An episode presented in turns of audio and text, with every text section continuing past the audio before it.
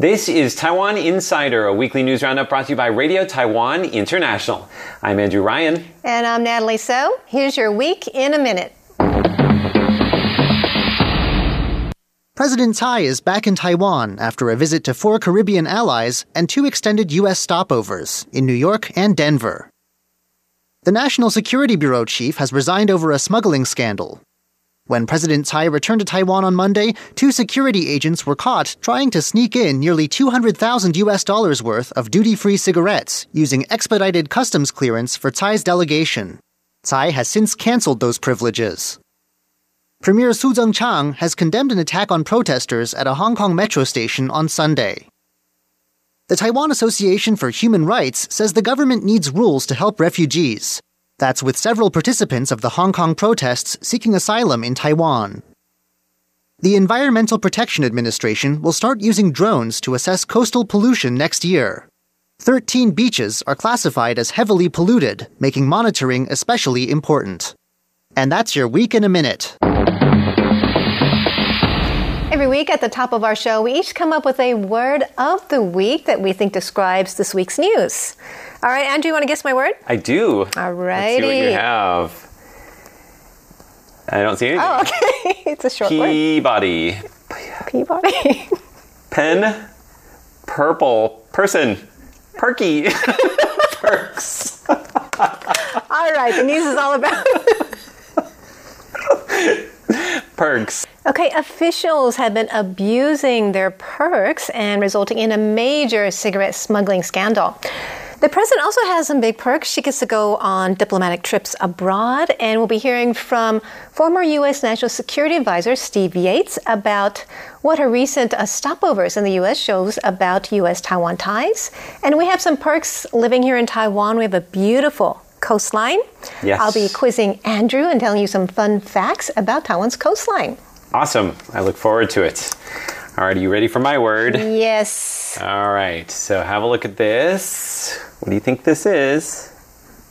Smile, small, Close.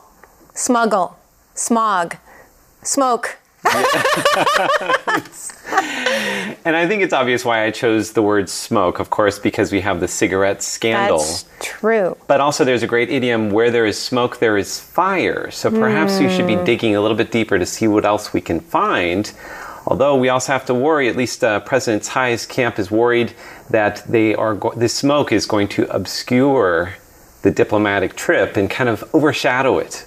Uh, I think it has already. I think it has already as Yes. well. Yep. So that's my word of the week. Alrighty. Cool. Also, one other thing we're going to be talking about today is this photo. Have a look at this. So this actually it looks like a swimming pool, but it is not a swimming pool.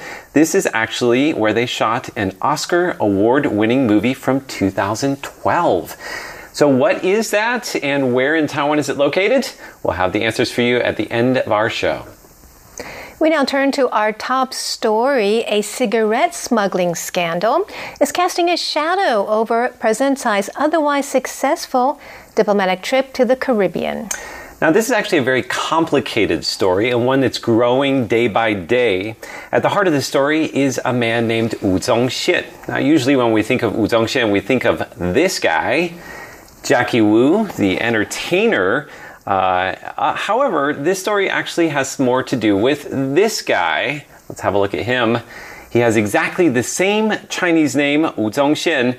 Um, however, this is a member of President Tsai's security detail and one of two suspects taken into custody in connection with the smuggling of nearly 200,000 US dollars worth of cigarettes. Now, there's another difference between these two men named Wu Zongxian. Let's have a look at the first guy. Jackie Wu is actually a smoker of cigars. However, the other guy, he is a non smoker. So now that we've cleared the air on that, let's have a look at this report. The scandal broke Monday upon President Tsai Ing-wen's return from a state visit to the Caribbean. Security agents were caught attempting to use rapid customs clearance procedures for members of Tsai's entourage to bring cigarettes into Taiwan illegally. Customs officials acting on a tip-off seized over 9,000 cartons from official vehicles at the airport. The cigarettes had been ordered through Taiwan's China Airlines and stored in the warehouse of a catering firm affiliated with the airline.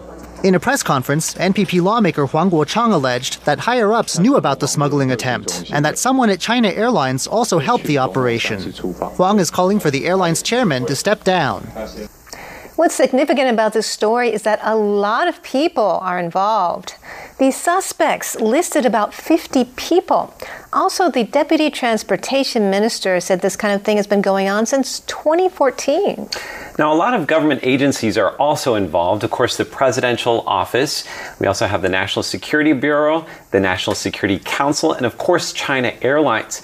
Now, already the head of the NSB has resigned in connection with this case, and also the president's chief aide de camp has been demoted. And President Tsai says that government delegations will have to go through normal customs in the future. And you may be wondering about Jackie Wu. He says that ever since the scandal broke, his friends have been asking him for cigarettes. Now let's take a look at some footage of President Tsai riding a horse. Last week we showed you the president buying bagels. This week it's riding horses with Colorado Senator Cory Gardner. Not something you usually see Taiwan's president doing. She spent two days and nights in Denver on her way back from a diplomatic visit to the Caribbean. President Tsai said the Denver stop was a first. Taiwan's presidents usually transit on the U.S. coast. Now, both of her stopovers in the U.S. this month were relatively high profile. She didn't meet with the president or other top ranking officials. However, Congress passed an act last year that could make that possible. It's called the Taiwan Travel Act, and that's the subject of today's Taiwan Explained. In today's Taiwan Explained, I'm going to give you a one minute introduction to the Taiwan Travel Act. All right, are you ready, Andrew? I think so. Alrighty, go. All right, first of all, what do these two men have in common? They both visited Taiwan after they left office. That was due to U.S. government imposed restrictions in deference to China, which sees Taiwan as part of its territory. Now, in 2016, the Taiwan Travel Act was introduced to Congress, and that act was to allow top U.S. officials to travel to Taiwan to meet their counterparts and to allow Taiwanese officials to do the same in the U.S. Now, China's ambassador to the United States lodged a protest. He sent an official letter to Congress calling the bill provocative and threatening severe consequences. That letter angered U.S. congressmen and women, and in 2018, Congress unanimously passed the act and President Trump signed it into law. Now, this is significant because the United States is one of Taiwan's most important allies, even though we don't have official diplomatic ties. Who knows, maybe in the future, next time you see President Tsai sitting on a horse, she'll be seated next to Donald Trump. Andrew, job! You made it within a minute. Finally. Good. Great job, Andrew. And that's our Taiwan Explained for this week. Now let's take a closer look at what Tsai's trip says about U.S. Taiwan ties. I recently interviewed Steve Yates. Yates is the former Deputy National Security Advisor to U.S. Vice President Dick Cheney for five years. He was also the chair of the Republican Party in Idaho. Now, Yates is also a strong supporter of Taiwan, and he's the CEO of a political risk consultancy called DC International Advisory. Let's take a look. Well, President Taiwan just recently passed mm-hmm. through the United States and she got extended stopovers, like two mm-hmm. nights in each city. Do you think this is the U.S. way of showing their support for Taiwan and President Tsai at this time? Mm. It's very difficult to say what is personalized about the hmm. U.S. government doing something because of who the president is. It certainly is indicative of the administration and the broader U.S. government's uh, comfort that extending broader opportunities to a leader from Taiwan is not going to create unnecessary and unexpected problems. Uh, I think anyone knows that by extending these courtesies to the elected leader of Taiwan generates angry letters and weird tweets and other kinds of things from the min- foreign ministry and other officials in China and the, the Chinese media and their sort of spokespeople in think tanks and elsewhere start to rise up and talk. Uh, so we know that there's going to be a reaction, but I think it just shows a, a, a significant degree of confidence in the relationship with Taiwan. Uh, and you know, if you're elected president, the good things that happen on your tenure, you get to take credit for them. That's right. So it's not wrong for the Tsai administration to say, well, it's because of her management of the relationship that the U.S. government trusts her. I just don't know that that's the motivation of the, the American officials that are making the decisions. Uh, and if there was a different president, I'm sure that the same kinds of decisions would be getting made. Now, we'll hear more from Yates in a future episode about what kind of candidate the United States would prefer to win in Taiwan's presidential elections. Every week, we share a facet of Taiwan via a number, and today I'm going to take you by number down Taiwan's coastline. And I'm going to ask Andrew a question. If I were going to give you a kayak and ask you to paddle it around Taiwan, how many kilometers would you have to go? I, I thought you were going to ask me how many days would it take you? many, many days. Um, how many kilometers? Okay. Wow. Okay. So I think that it's going to be about 1,200 kilometers. Okay, that's a very good guess, Andrew. Thank you. All right, so before we tell you the answer, let's take a look at this preview of a new documentary about Taiwan's coastline. 妈咪，老师说宜兰也有一零一耶。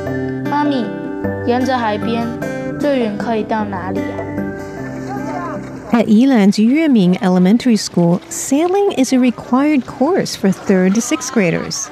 The school is known for inspiring a love for the ocean in its students. On May 1st last year, they even sent a group of students sailing to Japan's Ishigaki Island, which is about 250 kilometers away. The school's principal explains.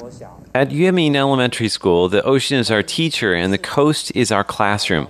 We're teaching children to embrace a spirit of adventure and overcome challenges as they're out in this coastal paradise. At a press conference earlier this month, the Interior Ministry presented a new documentary featuring the school called Hello Ocean We Are in Yilan Coast. Director Ling Fangyi says, I went to the ocean with the children. We went kayaking and searching for clams and seaweed. And once you get to know the ocean, it's not scary at all. I went to the ocean and filmed for a year, and then took six months to produce it. During post production, I felt really uneasy being away from the ocean. The documentary is now available with English subtitles. Just search for Hello Ocean We Are in Yilan Coast. Yilan is spelled Y I L A N.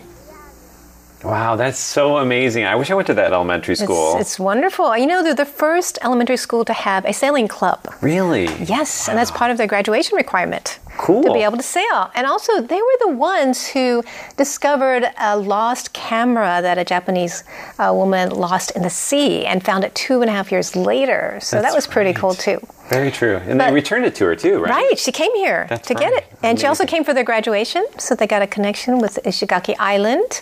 Um, but before the video, I asked you how many kilometers you would have to go to uh, travel around the island in a boat, right? Yes. So this is the answer 1,100 kilometers. You're really close. Oh, very close. Were you thinking of doing that someday, Andrew? No, no, no, not at all. On a kayak, no. Well, you know, there was a guy who did that. Um, his name is Mark Western. He's a Canadian expat. We have a picture of him. Wow, look at that. And he did that in 2004. That must have really taken a long time. It That took him have- 34 days, actually, a few extra days because of a typhoon. Wow, 34 days. Right. Holy cow. So it would have taken me like 60. Probably. No. and he said it was fun. Mm-hmm. He had a blast doing it. Okay, so I have some more questions for you, Andrew. Okay. Okay. So the next question, we just saw Yilan Coast, right, in that video. I'm going to take you all the way down now to Hualien. And the most famous part of Hualien Coast is the Qingshui Cliffs, which run for 21 kilometers. They're beautiful, stunning. Yes. How high are they above sea level on average? Okay. Um, I'm feeling lucky today. I'm going to say uh, 1,200 meters. Number. Let's take a look. Oh, so how many is that? 800. 800. I was Okay, higher than you thought. Yes. I mean, lower than you thought. lower than I thought. Lower than I thought. okay, but they're still very high. You don't want to fall off those uh, no. or dive off those. Very, very striking coastline. Yes, but it's beautiful. And now we're going to go down to Taidong. Now, Mm-hmm. what's interesting about Taidong is that they've been hosting since 2016 the half Ironman 70.1. And what it is, it's um, 70.1 miles. Oh, 70.3, sorry, Okay. since 2016. And it's very interesting is that they've been voted um, the place that people want to come back next year, Okay. twice in a row. Wow, It's okay. because it's so beautiful. They run and they cycle along the Taitung coastline. And let me tell you about the race, and then I'm going to ask you a number. Uh oh. Okay, so the long is it going race. to take you to finish? So the race is they goes uh, 70.3 miles or 113 kilometers, 1.9 kilometers swimming in flowing lake. Okay. And then they cycle for 90 kilometers. oh no. And then they run for 21.1 kilometers in Forest Park. Oh, my god. So, how much time do they have maximum to do that? Oh my goodness. There's a time limit. You can't do it like Um, for days and days. I'm going to say it will probably take about eight hours. I don't know. Actually, I don't know the answer, like the shortest, uh, Right. the quickest, but this is the uh, maximum that they give you. Okay. 15 hours is the maximum. Oh. Of course, I'm sure it's probably shorter for the first person, and they have a certain maximum for each Okay. race. All right. Well, So- I don't think I could do it in like less than a day. So, yeah, that's a hard one. I mean, it would be fun to do, but um, Yeah, tough. Okay, now let's go all the way down to the southernmost tip of Hengchun Peninsula, Mm-hmm and that's the location of a very famous and popular film called Cape Number Seven. It was uh, it came out in 2008 and it is Taiwan's highest grossing film at the box office. Wow, Hai Jiao Qi Hao, I remember this movie. Right? Yeah, good movie. And uh, it's a love story. It's really nice, um, beautiful scenery. And how much did they make at the box office? How much they make at the box office? Oh man, this is really out of my uh, range of ability. I'm gonna say they made 300 million Taiwan dollars. Oh, okay, it's in- supposed to in be US dollars. Okay, I'm gonna say 30. wha- Uh, 30. No, 100 million US dollars. Oh no. That would have been really, really good. Let's take a look at the answer. Okay. Oh, 18 million US dollars. That's still right, a it's lot of about money. 530 million NT dollars. Okay. Okay, so that it's one of the highest in history. It is the highest in history. That's right. of a Taiwanese Taiwan. film. That's amazing. So Yeah. all along Taiwan's coast, beautiful coastline. All right, so if you want to see some of Taiwan's beautiful coastline for yourself, you can check out that movie. Again, it's called Cape Number Seven, That's right. and that's today's Taiwan by Number. Up next, a look at social media here in Taiwan. It's a segment we call Hashtag Taiwan. This week on hashtag Taiwan, RTI social media guru Leslie Liao tells us what's trending in Taiwan. Hey, Leslie, How's it going, guys? what do you have for us this week? Okay, so this week, Taiwan's flag is trending, or I should say the Republic of China flag. Technically, Taiwan's flag is the Republic of China flag. So earlier this week, a trailer for the new Top Gun movie dropped on the internet. Now, this is a direct sequel to the 1986 Top Gun, which starred Tom Cruise as the character Maverick. Remember that, Now, yeah. Tom Cruise and Maverick are both going to return, but with one key difference to their wardrobe. UK journalist Mark MacKinnon writes There's a new Top Gun movie coming out, and Maverick is wearing the same leather jacket, only this time it's Communist Party of China approved. So the Japanese and Taiwanese flag patches are gone. He attaches two screenshots to show the before and after difference. Wow, look at that. So you can see that the flag has definitely been changed. That's right. Both of them. So, why does this movie need Chinese approval? Well, Mark kind of answered that, or he tried to answer that with this follow up tweet right here. He says, Mystery solved. China's Tencent Pictures is one of the main producers of Top Gun Maverick. So, a Chinese company is funding the film, but that also means that uh, the storylines in Top Gun Maverick might be limited. Rory Medcalf, he's a professor at National Australian University, says fair to assume the new Top Gun movie won't involve America honoring its security commitments to Japan or Taiwan, then, or indeed to anyone having trouble with China, which leaves some implausibly narrow plot points. Hmm. Now, one more really cool fact about the Taiwan flag surfaced on Facebook earlier this week. All right, so that's this week's hashtag Taiwan. Be sure to follow us on all relevant social media and leave us a comment. We'd love to hear from you. Well, thank you so much for joining us for our program today. We hope you enjoyed it. Please do connect with us on social media and leave a comment below. And check out the links we have below to the uh, topics we covered in today's show. For Taiwan Insider, I am Natalie So. And I'm Andrew Ryan. See you next week.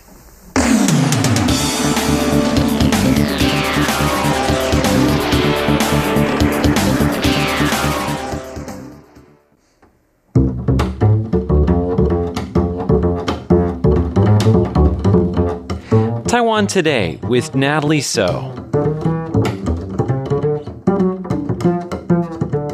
Hello and welcome to Taiwan Today. I am Natalie So. The Kuomintang has just chosen their presidential candidate, Kaohsiung Mayor Han Kuo-yu. And here to talk with us about Han's candidacy and the presidential race is Asia political risk analyst Ross Feingold. Ross, it's great to have you on the show. Thank you. So uh, it is big news. The KMT finally chose their candidate. Why do you think Han was able to win the candidacy? You hit on, on one of the key issues here, finally, because this process played out a little bit longer than the KMT probably might have liked keeping in mind that coming out of the local election last, last November, KMT did very well. So they had a lot of momentum. And now this process got much slower. There was a lot of voters, KMT supporters, who were eagerly encouraging Han to join the election. Then late in the game, Tycoon Terry Gou got into the election. That's right. And there was the candidate who thought he would easily get the nomination, which was the KMT's candidate from 2016, Eric Chu. Uh, so this process went on a little longer, but why did Han win? Is because just like in last November's local election, it really appears that he had the most enthusiasm. So without getting into hmm. the process itself, the process of the telephone poll, it's clear that across Taiwan, people who are interested in helping the KMT select its candidate among KMT supporters more specifically, Han clearly had more enthusiasm. So that probably carried around, say, to the people in their circle. So if you were a Han supporter and you had a lot of enthusiasm, you might have said to your friends or family, if you get that phone call in the telephone poll, please support Han. I support Han, I'm a, I'm a big fan. Uh, so I'd like you to support him as well. So there's probably this carryover effect. That would not have happened with Terry Gou or Eric Chu. They, they just didn't have that enthusiasm about mm. them among people who are likely to answer all those questions. Keeping in mind, if you got that phone call for this telephone poll, you would have had to spend a long time on the on the on the uh, phone because there were about nine questions total about where, where do you live, where you registered to vote, uh, the the six questions having to do with the polls, um, then also your gender. So it takes a lot of time to answer the questions, uh, and maybe not everyone had the patience to do that. But people supporting Han definitely had that enthusiasm. Hmm, that's true. What do you think is Han's appeal? I mean, he's been a new political star ever since he ran for Kaohsiung mayor and got that, you know, um, post in, in a very dramatic way, a dramatic win. What is his charm? What is his charisma? What is his appeal? Well, I'm sure he'd appreciate all those nice things you've said about him. That he's got well, charm got and, something and, and charisma. something. Well, if we if we go back to the election campaign last year, the local elections, the and specifically Kaohsiung mayor, it, it was Han versus Chen Chi-mai, a very experienced politician, well liked within the DPP, uh, but but that that charisma wasn't there for Chen Chi-mai during mm. the election as nice a guy as he is, he just didn't have that energy, that charisma that Han Kuo-yu brought to that election campaign season. And it was a sprint, right? Those last few months from, from not even around this time, but more so from like late August, September, until the elections, which were uh, on November 24th last year, Han had all this enthusiasm. He had a lot of charisma. His speeches at his rallies really excited his supporters. A very good social media presence. Uh, there's some accusations that his social media presence was helped by people from outside Taiwan, and there, there's definitely some of that that went on. And this has all been discussed in detail in the Taiwan as well as the international media. But ultimately, it came down to a lot of enthusiasm from the candidate himself from Han Kuo-yu. And that in turn inspired a lot of voters to support him. Uh, it wasn't really about specifics of policy. Actually, Chen Chi-mai had a lot more specifics of policy. But the same thing now has happened over the last few months in the KMT primary. Eric Chu, just like Chen Chi-mai, a really nice guy. A lot of experience in different levels of local government, central government, a lot of good policy ideas, very intelligent guy, very successful guy as far as his political career, but didn't seem to have the charisma, didn't inspire the enthusiasm mm. among voters. Terry Gou, a brilliant businessman. We all know that. He's globally famous for his success and more recently assembling products for Apple and the iPhone. We all know that that's, that's what his background is. So he could talk about business and how he'd improve the economy. But again, he just didn't seem to inspire that same enthusiasm. And for him, it might have just been too late. If this campaign season had been many months longer, he might have been able to make that point a little stronger. That, look, I have the, the business experience. I'm the guy who could really help with the economy, and that's why you should select me as the KMT But he got in too late. And Han was just the same guy that he was last year, that same enthusiasm, among his supporters, it carried over. And again, that's why he was able to win by a relatively large margin. So he has a lot of enthusiasm, uh, a lot of slogans, but is this enough for him to get elected as president? Because he doesn't have much experience uh, as a city mayor. He's only been a mayor for six or seven months. He might be asking himself that same question. Uh, the, you know, the next day after he won the primary, he might have said the same thing to himself. You know, what are, what are my policies going to be? In fact, this came up uh, with the media. The media said, "Well, what are your policies, Mr. Mayor or Mr. Candidate?" And uh, he said, "Well, my my national policies, I'll put them in writing and distribute it for, for people to to uh, understand what my policies are." So he's going to need to come out with those policies uh, clearly whatever the issue is, whether it's uh, social spending, elder care, education for or, or child care for, for youngsters, and that was something that Terry Gou was talking a lot about during his his campaign. Uh, obviously, defense, national defense. He's going to be really criticized from the DPP and by the incumbent president Tsai Ing-wen on defense issues, China policy, of course. So uh, there, there, might still be a, I wouldn't call it a honeymoon period, but people are saying, okay, let's give this guy a break. He just won the nomination. Uh, but that's not going to last long. He's really going to have to start uh, distributing some policies and doing so soon. And he gets a lot of coverage on China backed media here in Taiwan. And that, what do you think? Um, how do you think that's going to work for him? For him or against him? Well, his enthusiastic supporters watch that station or they read that newspaper. So for them, it, it doesn't matter because they, they already are Han supporters. So they want to see a lot of Han Kuo-yu news. They'll just keep watching it, the same TV station or reading the same newspaper. They're not going to get frustrated by that coverage. And in fact, that now the, the, those media could say, look, the guy's the KMT candidate. Of course, we got to give him a lot of coverage. Uh, the other stations are going to have to give him the amount of coverage that is due to the KMT candidate. Look, the KMT is is one of the two major political parties here in Taiwan. Right now, they're the opposition party. They were the ruling party for eight years. So whoever their presidential candidate is, whether it was Eric Chu, Terry Gou, or Han Kuo-yu, all the networks have to give him, uh, you know, the, again, the, the amount of coverage that's due to the KMT candidate. So in fact, we're going to see more Han uh, now on the other TV stations and newspapers. so if you didn't like it before, you could have changed the channel from from the stations that gave him too much coverage. But now you're going to see him on all the other TV stations as well. Uh, what about the um, ties to China? That that kind of coverage, you know, um, basically uh, you, you see that he must have some kind of tied to China or China likes him, right? And that he also oh. met with the Beijing liaison offices when he was in Hong Kong. Right. It's sort of the, the, accusation that the, the, the TV networks uh, you know, owned by the Want Want Group uh, has pro Hong coverage, right? And, right. And the, the data is clear on right, this, right? right. They, you add up how many minutes of time on the air or, or space in their newspaper that they've given to Han versus other politicians. It, it's clear that they give a lot more coverage to Han, and they started doing that last year. Want Want Group, like a lot of Taiwan companies, does a lot of business in China. They make money in China. Uh, so people say, well, they're subsidized by China. I would say it's a little more nuanced than that. You know, it's uh, any Taiwan company and a lot of multinational companies, they do business in China. They get tax breaks or they get breaks on, on rent or, or other issues. You know, it's a subsidy. And it was very easy to make the leap to say, well, that means they're it's China helping Han. Again, it's a little more nuanced than that. Mm-hmm. But but the but is it is it true that the ownership of this TV station does, newspapers do a lot of business in China? Yes. Do they have close relations with the Chinese government? Absolutely. So do a lot of Taiwan companies. Uh, but do they give a lot of positive media coverage to Han? Absolutely, there's no doubt about that as well. So this is going to be something that the DPP, President's Tsai, media that don't like Han are going to constantly remind voters about. They're going to say, look, this media group does a lot of business in China. Uh, we all know that they have a good relationship with the Chinese government. Uh, his positions are probably going to be very similar to former President Ma Ying-jeou. He's going to talk about the 92 consensus. The government's going to say there is no 92 consensus anymore. It's now one country, two systems, and we reject that. And of course, Han Kuo-yu also said, over my dead body, I reject you know, uh, right. one country, two systems for Taiwan. But that's going to be the key point, right? We're going to hear that a lot from the government, from President Tsai, from media that is more partial to President Tsai, that he is too close to China, or, or the media that is too close to China supports him, and, and they're all working together to elect Han. So that, that'll be the key point that we'll hear from the other side.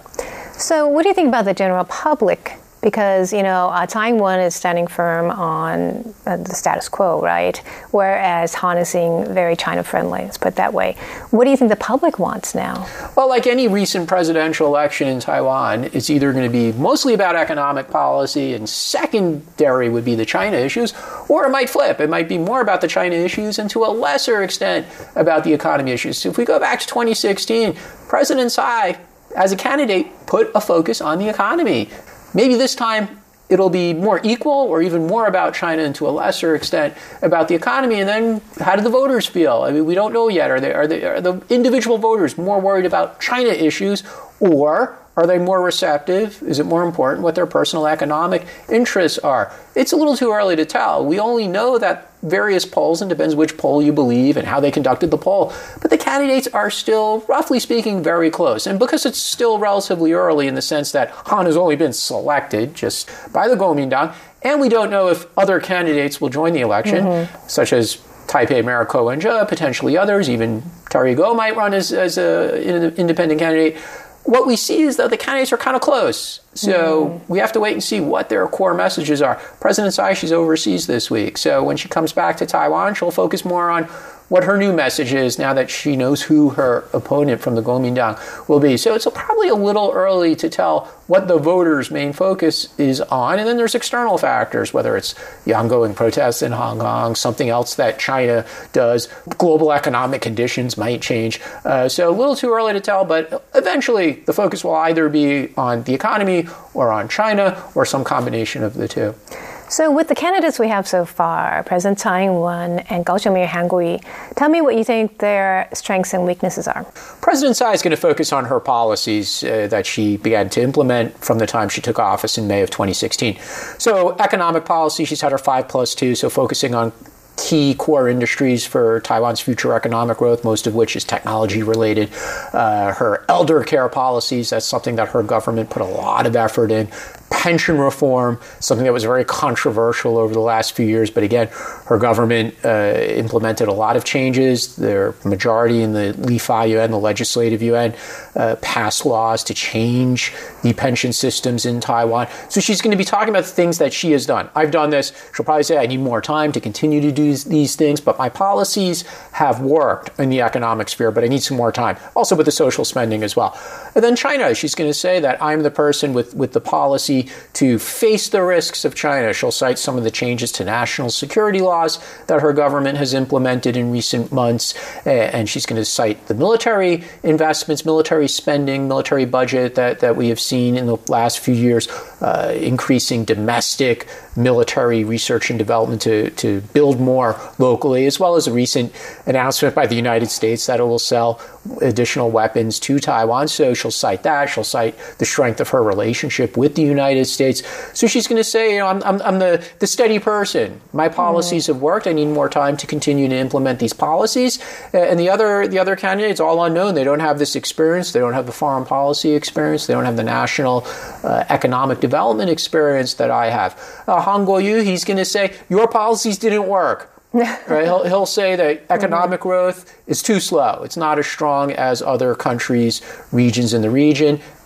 There may be some truth to that. May, may, it's not clear. I mean, Taiwan's economic growth over the last few years, maybe it's not very great, but the other places haven't been so great either, whether you're looking at South Korea, Hong Kong, Singapore. Generally, Taiwan's economic growth is in line. But, but Kuo-yu is going to say it, being in line is not good enough. It's too slow. We want to achieve 3% being satisfied with 2% is not good enough. Of course, Ma Ying-jeou also promised he'd bring a lot of economic growth to Taiwan and didn't really achieve his goals either. Uh, but Han will say, your policies just don't work. On China, he'll say, your policies have led to tension. So if you want less tension with China, trust my policies. What is his policy going to be? As we were talking about earlier, probably a return to something like a 92 consensus, mm. something close to President Ma Ying-jeou's policies. And he'll say, look, I have the ability to talk to them. President Tsai's government can't talk to China. Now, we know that's mostly China's fault. It's not the fault of President Tsai's government, but that's the message Han Kuo-yu will give to the voters of Taiwan, and we'll see whether or not the voters are willing to accept that message. So it should be an interesting race to watch, right? Absolutely. All right, well, thank you so much, Ross thank you. Feingold, for coming on the show. I've been speaking with Asia political risk analyst Ross Feingold about the KMT candidate Han Kuo-yu and also the presidential race. Taiwan is going to elect its next president president in January. Thanks for tuning in to Taiwan Today. I'm Natalie So.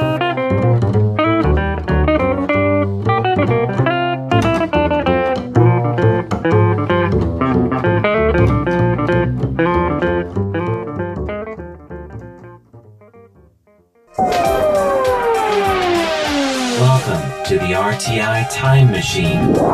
Today's time traveler is John Van Trieste, and the destination Taipei, 1924.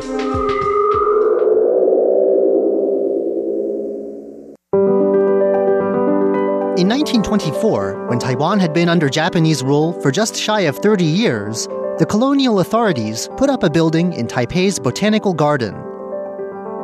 Unlike some of the more monumental buildings put up in Taipei, however, this was a simple brick building of two stories, not something built to impress.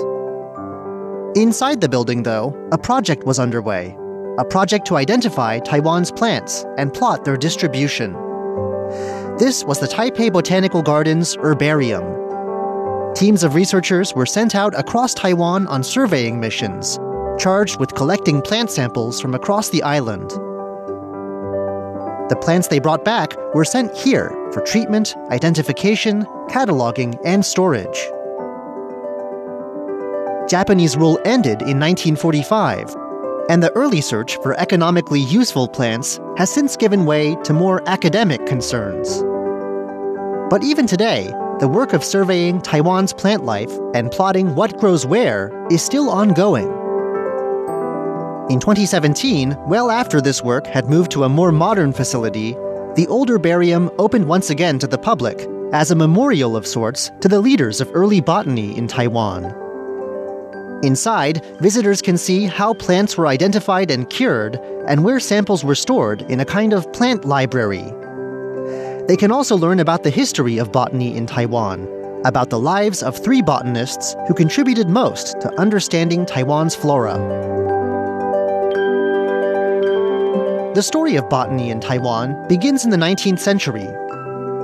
Westerners brought to Taiwan with the opening of imperial Chinese treaty ports were the first to classify Taiwan's plants. By 1896, one A. Henry was able to publish a list of over 1,400 local plants.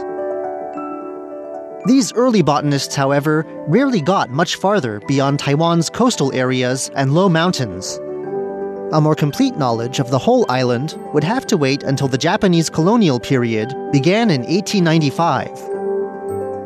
Over the decades that followed Henry's list, Japanese botanists would begin a more thorough investigation that included offshore islands and the high mountains of Taiwan's interior. Part of the impetus for this search was the hope of finding plants that might have practical uses, plants that could either generate a profit or help the military. Taiwan did indeed prove to have useful plants. While under Japanese rule, Taiwan's camphor trees would come to supply up to 70% of the world's camphor needs. Until it was replaced by synthetic alternatives, camphor was used for everything from making plastic like materials to smokeless gunpowder and medicine. Taiwan also had rubber plants, prized ornamental flowers, and a tree found to be useful as a substitute for cinnamon. Despite the practical side of things, though, there was also a genuine interest in advancing knowledge, too. One of the scholars remembered in the herbarium today, Hayata Bunzo, arrived in Taiwan from Japan in 1903. He went to work and spent the years from 1911 to 1921 writing a 10 volume work in Latin that included both early Western findings about Taiwan's plants and the more recent discoveries of Japanese botanists. Over 3,000 species were described. Later, in 1908, two more founding figures of Taiwanese botany arrived from Japan Kanehira Ryozo and Sasaki Shunichi. Kanehira's work included a 1917 treatise on Taiwan's trees, a work that examines Taiwan's different forest zones, as well as the trees of Taiwan's outlying islands. Some of Kanehira's discoveries were celebrated by the colonial government. Mitrastemon, a rare flowering parasitic plant he found on Taiwan, was a feature at a 1925 exhibition marking 30 years of Japanese rule on Taiwan. It was also Kanehira who had this herbarium built, in his role as head of the Colonial Forestry Department. Sasaki Shunichi, meanwhile, was one of the herbarium's early directors, starting in 1930. By Sasaki's time, the herbarium had only been open for six years, but already its collection had swollen and needed cataloging. Sasaki's catalog recorded over 30,000 specimens belonging to over 6,000 species. Sasaki's office, with its 1930s microscope and other scientific equipment, has been restored to its original condition. New samples came in all the time, and the process of cataloging and preserving them was exhaustive and exhausting. Samples from new expeditions would first be bound tightly in sleeves to press out some of the moisture. They would then be left in the sun or heated up until the drying process was complete. These first two steps alone could take days. Then, chemicals would be applied to kill off any insect larvae and preserve the specimens. They would then be mounted and studied under a microscope for telltale differences that are often subtle but can often distinguish one species from another. Finally, the mounted samples would be categorized and labeled with details about the date, place, and circumstances of their discovery. Originally, everything would be placed in cabinets made of wood, but Taiwan's humidity and abundance of pests eventually led to a switch to well ventilated metal cabinets. The room was controlled for temperature and humidity using a specially built ventilation system. Researchers, and sometimes members of the public looking into a certain plant, would use a card catalog system, much like those in an old library, to find what they were looking for among all those cabinets. Original sign in sheets and notices listing rules for visitors are among the objects still on display in the herbarium today. Later in the 1930s, Japan went to war in China and eventually throughout the Pacific. As it did, government attention moved away from this botany project and work slowed. Early photos suggest that along the balcony like second floor, the original metal railings were stripped away for use as war material. They were replaced with the wooden railings that are still there today. With the end of Japanese rule at the war's end in 1945, the botany project continued. After the war, when Taiwan was handed over to the Republic of China, a new Taiwan Province Forestry Research Institute simply took over the job of mapping and identifying Taiwan's plant life. The results of new surveys were published in new journals. From the 1970s on, Taiwan's economy grew but so too did concerns about conservation. Starting around this time, there was a greater emphasis on work involving rare plants. Eventually, as new plants were discovered and more and more samples came in, it was decided that the herbarium would need a new home. A more modern facility, where more modern techniques could be used, was opened in 2000 and the whole collection was moved there into neat rows of rolling stacks. By this point, the collection already housed more than 100,000 specimens. Pictures and data about specimens was digitized and put online. Today, the new facility houses original glass plate specimens collected by early Japanese botanists, as well as specimens from around the world exchanged with other facilities. Thousands of new specimens come in each year as the Forestry Bureau continues its research. What was to be done with the old herbarium, though? It was later declared a historic site, but otherwise little used. It has only been in the last year, after restoration work, that the site has been brought back to life for the public. In addition to biographies of the great botanists and recreations of their working environments, you can also see their equipment, their cameras, collection boxes, and technical instruments, as well as photographs from their treks into Taiwan's high mountains, taken in the interests of understanding this island's natural wealth. I'm John Van Trieste, and I hope you'll join me again next week for another journey through time.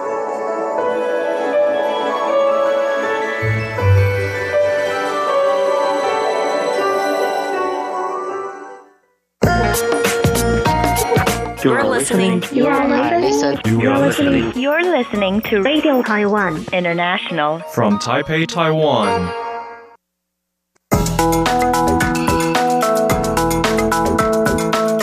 This is Taiwan Explained, brought to you by Radio Taiwan International.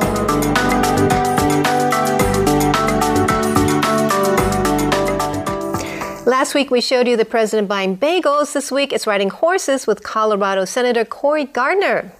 Not something you usually see Taiwan's president doing. She spent two days and nights in Denver on her way back from a diplomatic visit to the Caribbean. President Tsai said the Denver stop was a first. Taiwan's presidents usually transit on the U.S. coast. Now, both of her stopovers in the U.S. this month were relatively high profile. She didn't meet with the president or other top ranking officials. However, Congress passed an act last year that could make that possible. It's called the Taiwan Travel Act, and that's the subject of today's Taiwan Explained. In today's Taiwan Explained, I'm going to give you a one minute introduction to the Taiwan Travel Act. All right, are you ready, Andrew? I think so. Alrighty, go. All right, first of all, what do these two men have in common? They both visited Taiwan after they left office. That was due to U.S. government imposed restrictions in deference to China, which sees Taiwan as part of its territory. Now, in 2016, the Taiwan Travel Act was introduced to Congress, and that act was to allow top U.S. officials to travel to Taiwan to meet their counterparts and to allow Taiwanese officials to do the same in the U.S. Now, China's ambassador to the United States lodged a protest. He sent an official letter to Congress calling the bill provocative and threatening severe consequences. That letter angered U.S. congressmen and women, and in 2018, Congress unanimously passed the act, and President Trump signed it into law. Now, this is significant because the United States is one of Taiwan's most important allies, even though we don't have official diplomatic ties. Who knows, maybe in the future, next time you see President Tsai sitting on a horse, she'll be seated next to Donald Trump. Andrew, good job! You made it within a minute. Finally. Good. Great job, Andrew. And that's our Taiwan Explained for this week.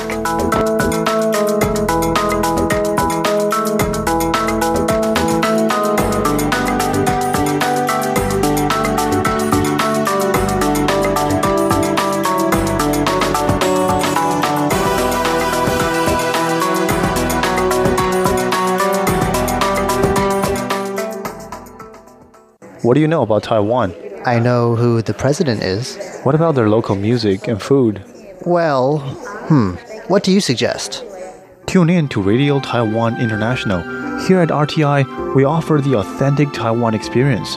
You hear the sound of remote attractions, the local food, music, the lives of real Taiwanese as they live it. Visit english.rti.org.tw. Listen to the real Taiwan.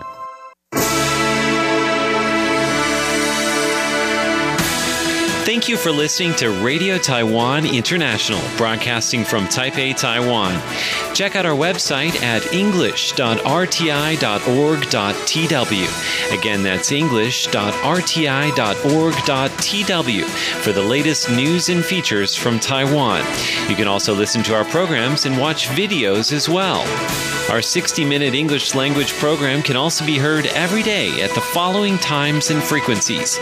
In southern China and South Asia from 1600 to 1700 UTC on 6180 kilohertz. Again, that's in southern China and South Asia from 1600 to 1700 UTC on 6180 kilohertz. And in Southeast Asia from 0300 to 0400 UTC on 15320 kilohertz. Again, that's in Southeast Asia from 0300 to 0400 UTC on 15320 kilohertz. Netflix. We'd love to hear from you.